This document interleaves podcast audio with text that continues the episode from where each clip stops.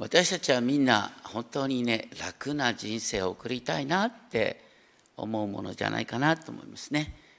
問題は嫌だよね。問題は嫌なんだけどでも不思議にいつも問題がやってくると。イエス様はエルサレム神殿の崩壊を今日のところで予言している。それに伴って戦争も危機も地震も起こる。でもそれは海の苦しみの始まり。海の苦しみの始まりってことは海の苦しみがこれからなお激しくなる。そしてその激しい苦しみを経て初めて新しい世界が来るって話なんですね。私たちの教会ではですねあの新しい創造を喜びシャロームを待ち望むっ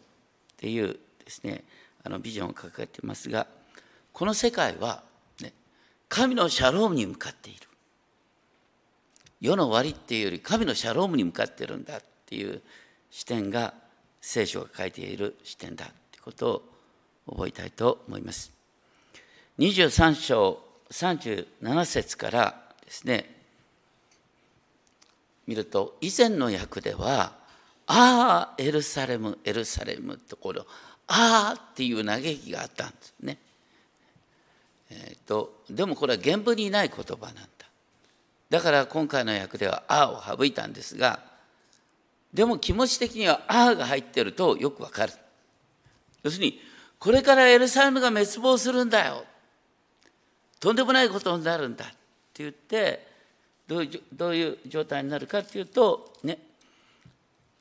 23章38節にあるようにお前たちの家は荒れ果てたまま見捨てられる。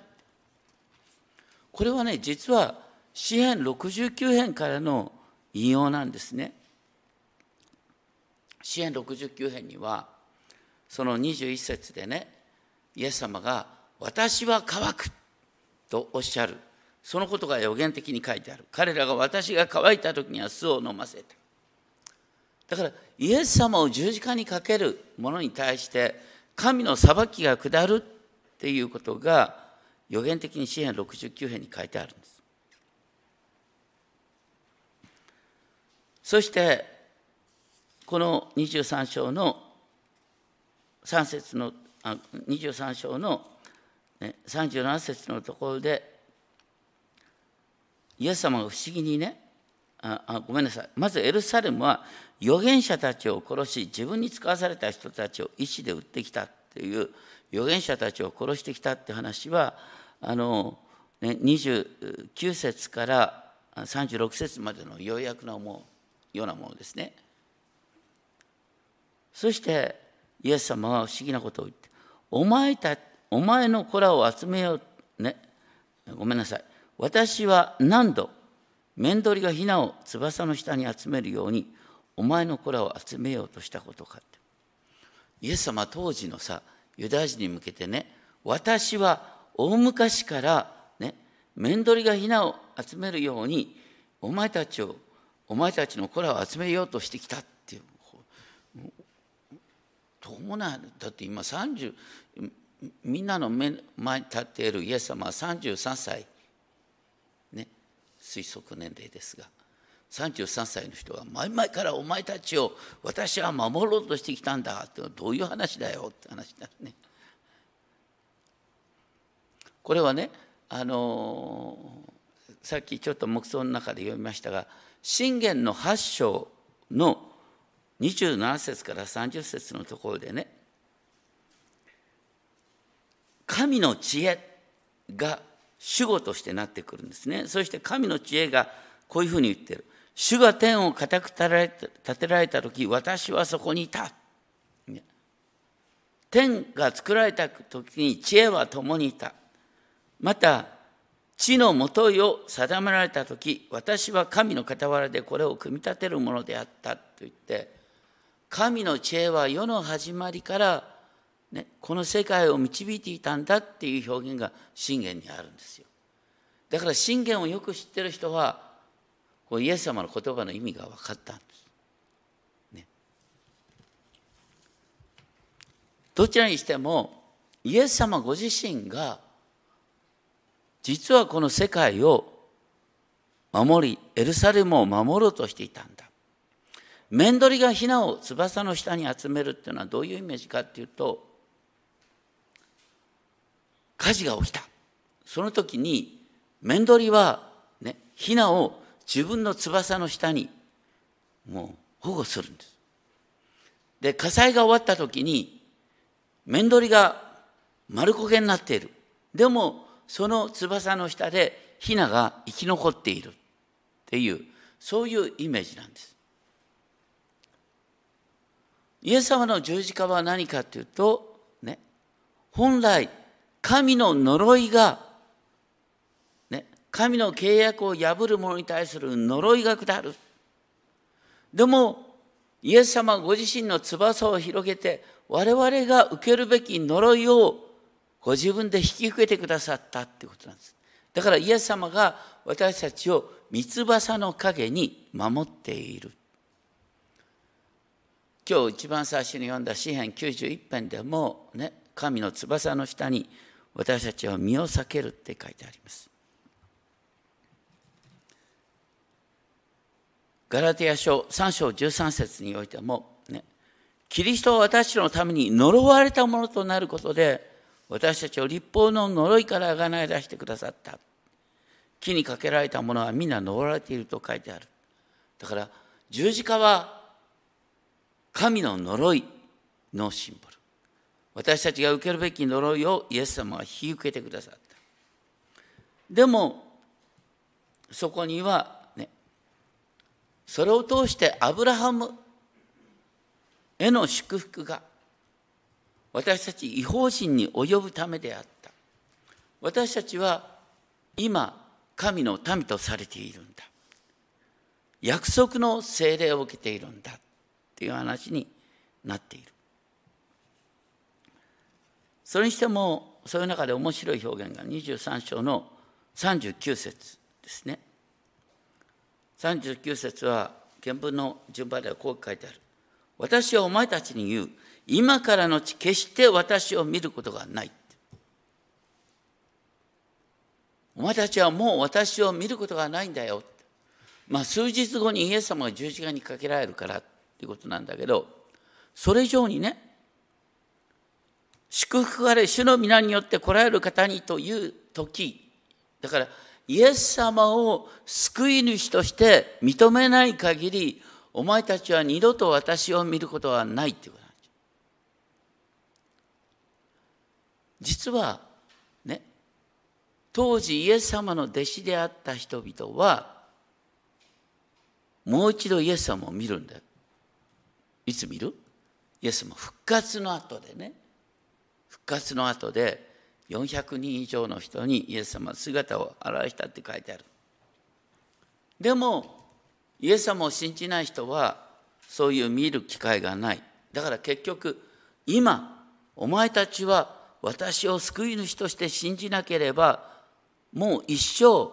私のことがわからないまま終わっちゃうよっていうですね、警告を発したっていうふうに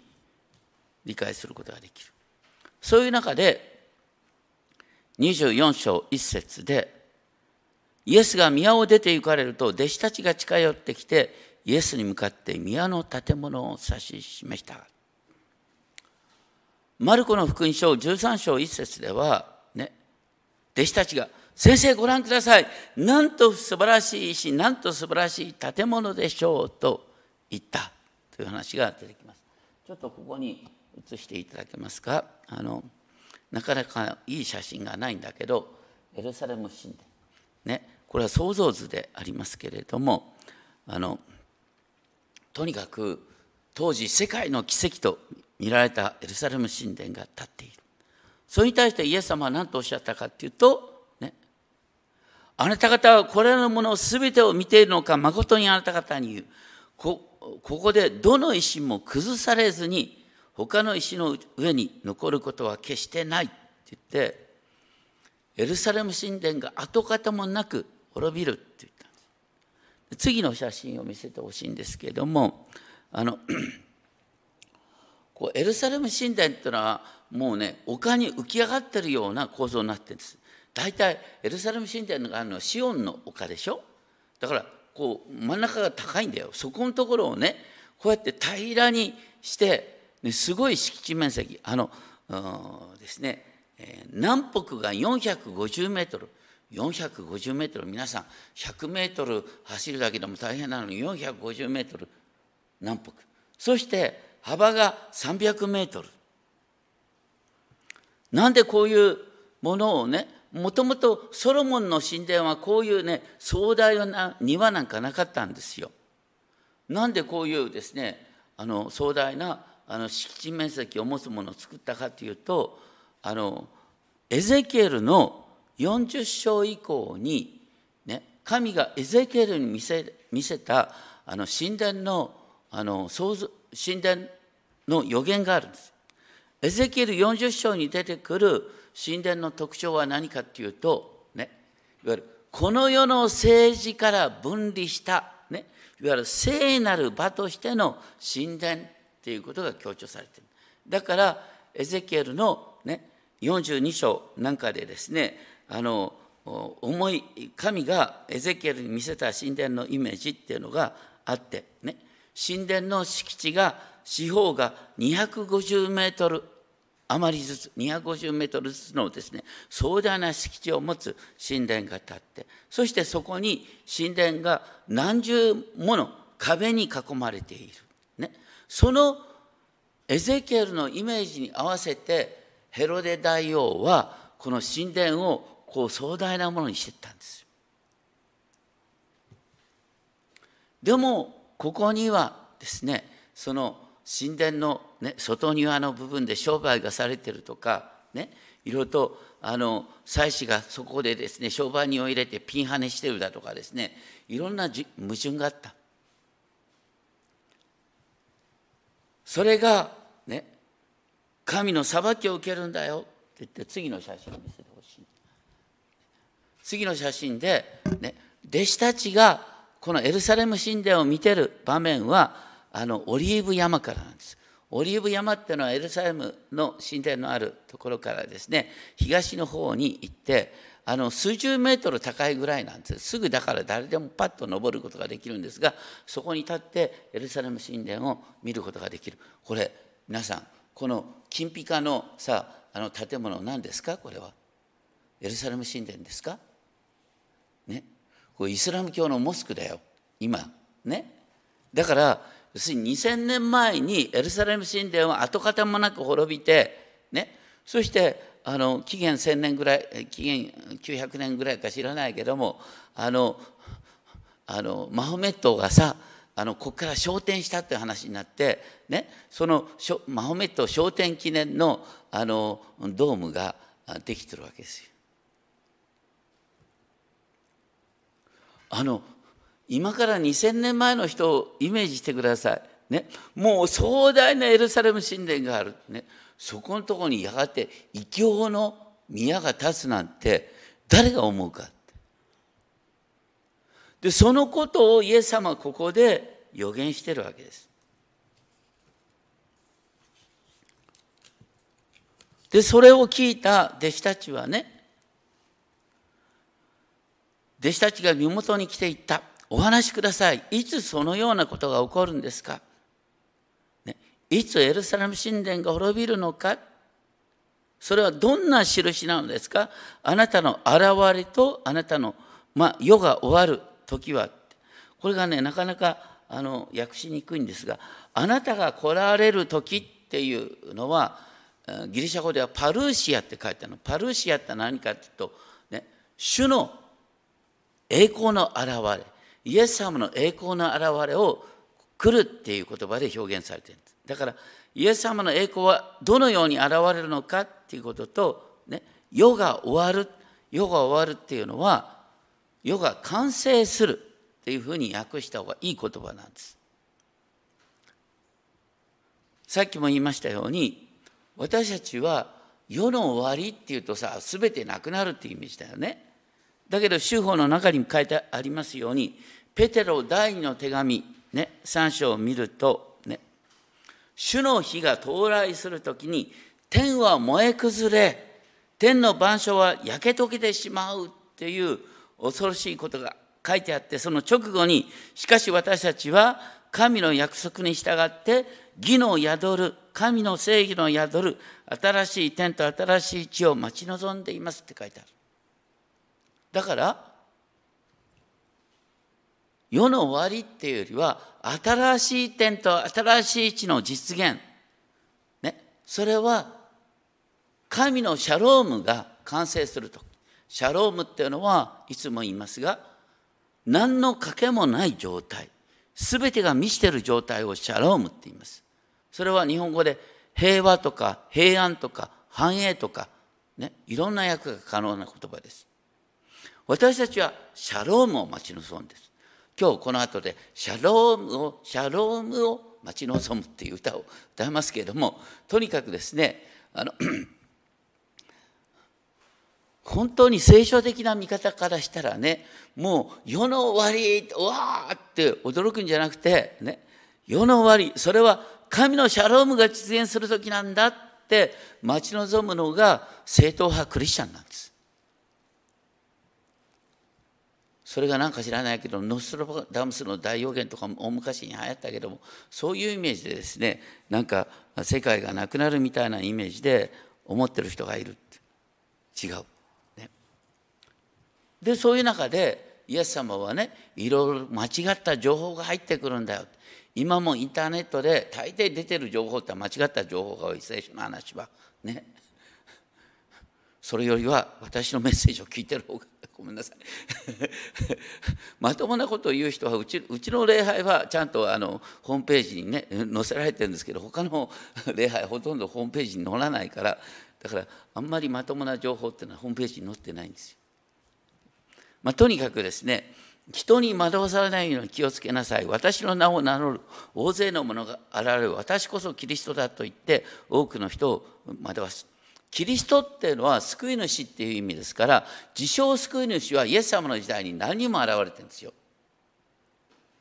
世の中に自称救い主は何ともヘロデ大王であって自分を自称救い主としてまさにエゼキエルの神殿のイメージに真似て神殿を作ってるんです。あの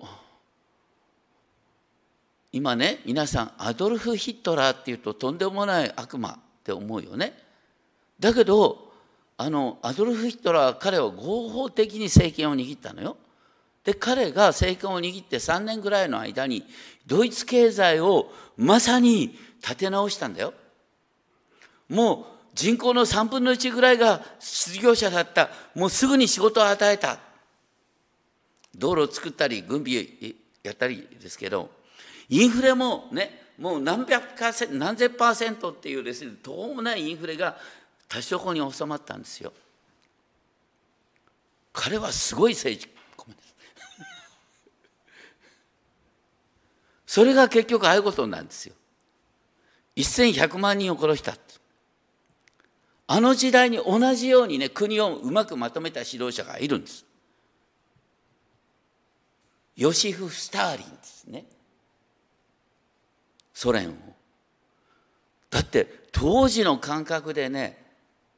ソ連がドイツと戦って勝てるなんて誰も思いやしないんですよ。そこまで準備ができたスターリンもすごいですよ。スターリンは2000万人殺したって。ヒットラーより恐ろしいのがスターリンなんだ。